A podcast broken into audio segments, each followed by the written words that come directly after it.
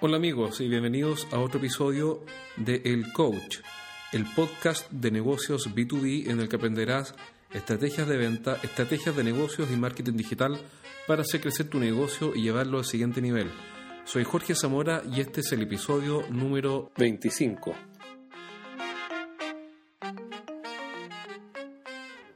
Hace unos días entrené un equipo de ventas en la introducción a la venta consultiva.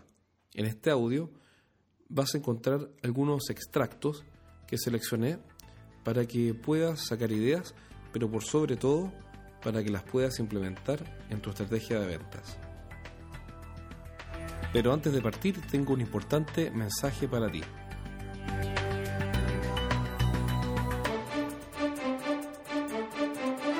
¿Necesitas mejorar tus ventas? Los gerentes de empresas B2B visitan estrategiasdeventa.com y sacan ideas prácticas para llevar su negocio al siguiente nivel. Estrategias y tácticas de venta, marketing industrial, productividad gerencial y mucho más.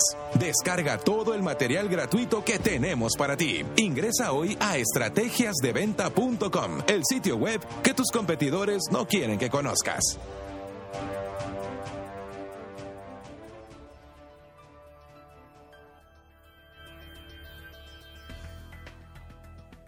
No hay una definición única de estrategia, pero una idea es la siguiente. Si estoy acá, en el punto A, y quiero llegar al punto B, estrategia es la línea que los une. Súper simple. ¿Sí o no? En el fondo me dice por dónde tengo que ir para llegar.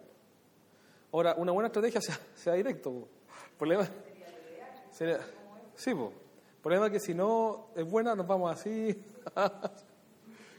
Entonces, si tenemos una buena estrategia, el camino para entrar a una cuenta y vender es mucho más fácil, más claro. ¿ya?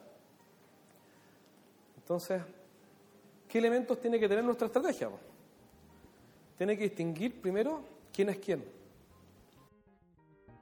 Entonces, el primer rol es el rol de receptividad. Es decir, es la persona que nos recibe y es receptiva con nosotros y nos entrega información sobre el cliente, sobre la cuenta, sobre quién es quién y qué está pasando y a quién le podría interesar. Entonces, por ejemplo, una empresa como, no sé, por ejemplo, como un instalador grande, no necesariamente el jefe de adquisiciones, podría ser, ahí sí podría ser hasta la secretaria, no sé. Entonces, si yo tengo un amigo que conoce la secretaria, y dice, oye, voy a recibir a Jorge dos minutos y voy para allá, y le pregunto, allá, antes de ir a venderle al jefe de adquisición, le pregunto, oye, eh, bueno, gracias por recibirme, y te quiero preguntar, ¿a quién tú crees que le podría interesar? ¿Por qué? ¿Qué les ha pasado? Y llamar información. Entonces, ¿qué es lo que tenemos que entender? ¿Quién es quién? Y aparece el foco de necesidad, que es el que sufre el problema o especifica. Y finalmente, el foco de poder, que es el que toma la decisión, el que corta el queque. Entonces tenemos que por lo menos entender quién es quién. Hay veces en que el jefe de adquisición efectivamente decide, toma el y- y él es el que dice, ¿sabes qué? Esta es la marca y se acabó. Eh, Por ejemplo, me pasó con un cliente que le vende eh, equipos a la minería y a la construcción. Y resulta que cuando se trata de arriendo, fíjate lo siguiente. En este caso, estoy contando un caso particular, el jefe de adquisiciones, cuando se trata de arriendo de máquinas, es foco de poder. Él toma decisión. Porque como es un arriendo y no hay un involucramiento a largo plazo, sino que es un arriendo de seis meses, un año, el usuario le da lo mismo la marca porque va a rentar igual el equipo. Pero si se trata de compra, el, el jefe aquí no hace nada, sino que es el foco de necesidad, es el jefe, el jefe de proyecto.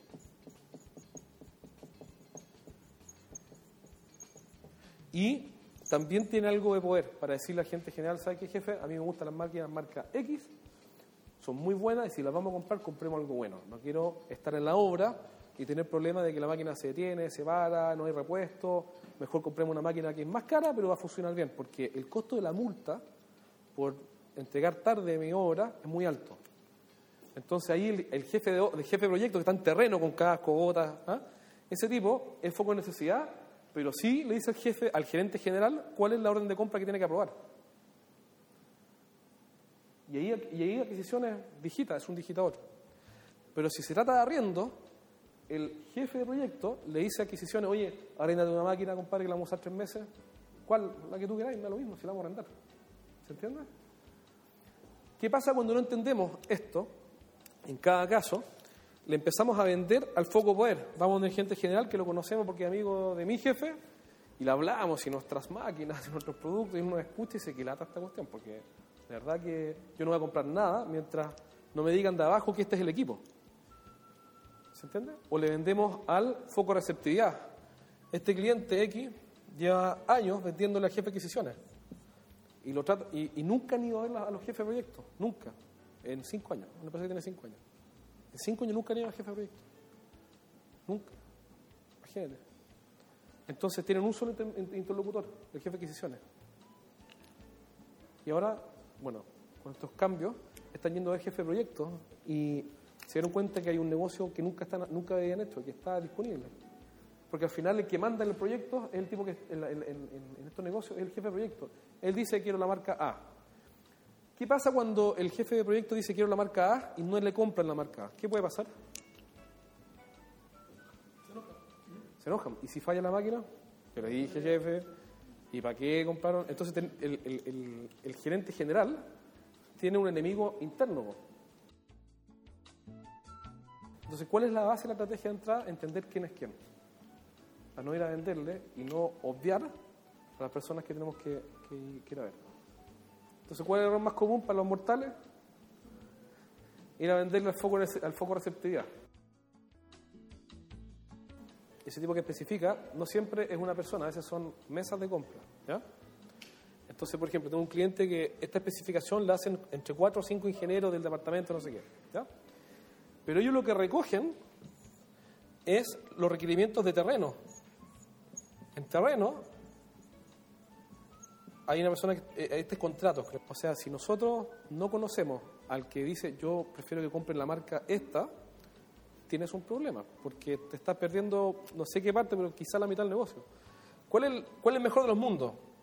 Estar, estar en terreno, eh, este cliente tiene seis personas, punto fijo en Antofagasta, van, a, van creo que lunes, miércoles, lunes, martes, miércoles, no, lunes no están, martes, miércoles, jueves a terreno y están con el usuario, con el tipo que, necesita el producto.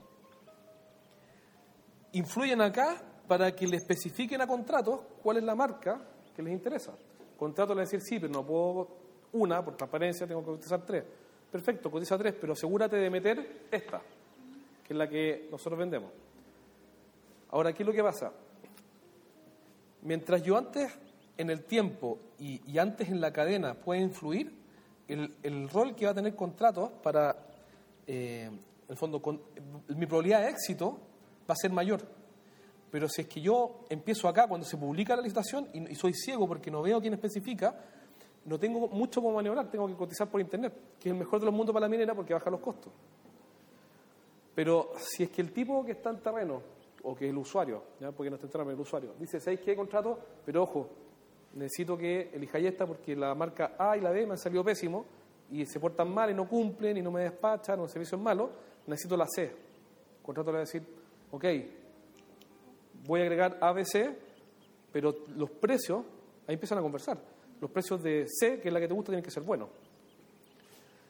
Entonces, ¿qué pasa? Al final, esto no te garantiza que van a elegir tu marca C, pero sí vas a poder explicar diferencias del 5% o del 10% y quizá si, no, si eres la más cara no quedes, pero quizás si eres la del medio puedas quedar. Porque al final no todo es precio. Y la minería no todo es precio, porque el costo de la falla, la minería es brutal, se miden millones de dólares por minuto.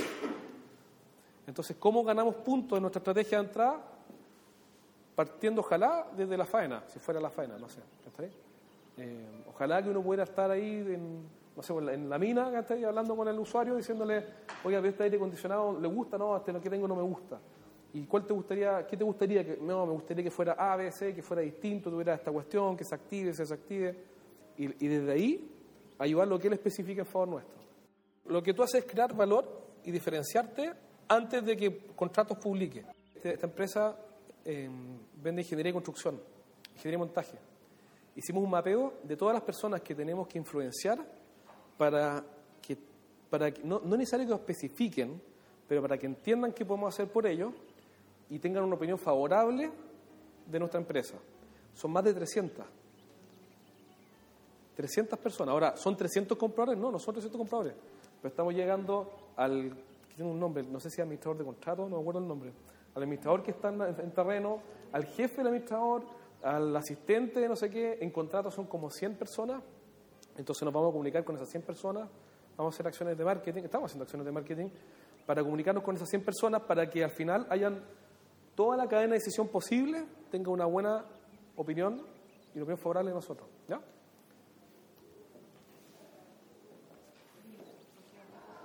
Ahora, los roles se comparten. ¿Qué quiere decir que los roles se comparten? Que cuando la empresa es chica, eh, el foco de poder puede ser también foco de necesidad y foco de receptividad. Por ejemplo, el dueño hace todo, te recibe, cotiza, compra y decide, todo. Y si la empresa es más grande, esto se va fragmentando y tienes eh, varios tomadores de decisión como las mesas de compra, ¿se entiende? Por eso que se comparten. Vamos al programa, sigamos. Entonces, ¿cuál es un camino lógico que, podría, que podríamos usar para llegar del punto A al punto B? Es partir por el foco receptividad, que nos recomienda internamente con el foco de necesidad, el mejor de los mundos. Que diga, oye, Paula, ¿puedes recibir a Rodrigo que viene de la empresa de NBL? Ya, ya, que venga para acá. ¿Y quién es? No, mira, hablé con él, yo creo que te puede interesar. Bueno, ya que venga para acá el martes a las 4. El mejor de los mundos. La Paula es el foco de necesidad, le interesó el producto, pero decía, ¿sabes qué? A mí me, parece súper buena tu propuesta, pero yo no tomo la decisión. Entonces, te recomiendo que hables con el agente general. Entonces, hay dos caminos, básicamente. Ir con, el, con ella, donde el foco poder, vamos juntos a presentar, o la preparamos para que ella presente. Y ella le diga al agente general, mira, vino Rodrigo de NDL, tiene un producto que es súper interesante, y ella pueda defender nuestro producto delante del agente general que no sabe que existimos. Eso es difícil, ¿ya? porque hay un trabajo difícil de por medio. ¿Cuál es el mejor de los mundos? Que vayamos con la Paula eh, a defender mi producto NBL donde el foco puede, que puede ser un comité o un gerente. Si te pareció que este podcast fue útil para ti, compártelo en redes sociales y déjanos un review, un comentario en iTunes. Eso nos ayudará a que lleguemos cada vez más a más gente y podamos ayudar a un montón de gerentes más. Un abrazo, soy Jorge Zamora y espero tenerte pronto por acá. Y lo olvidaba, recuerda visitar estrategiasdeventa.com. Nos vemos allá.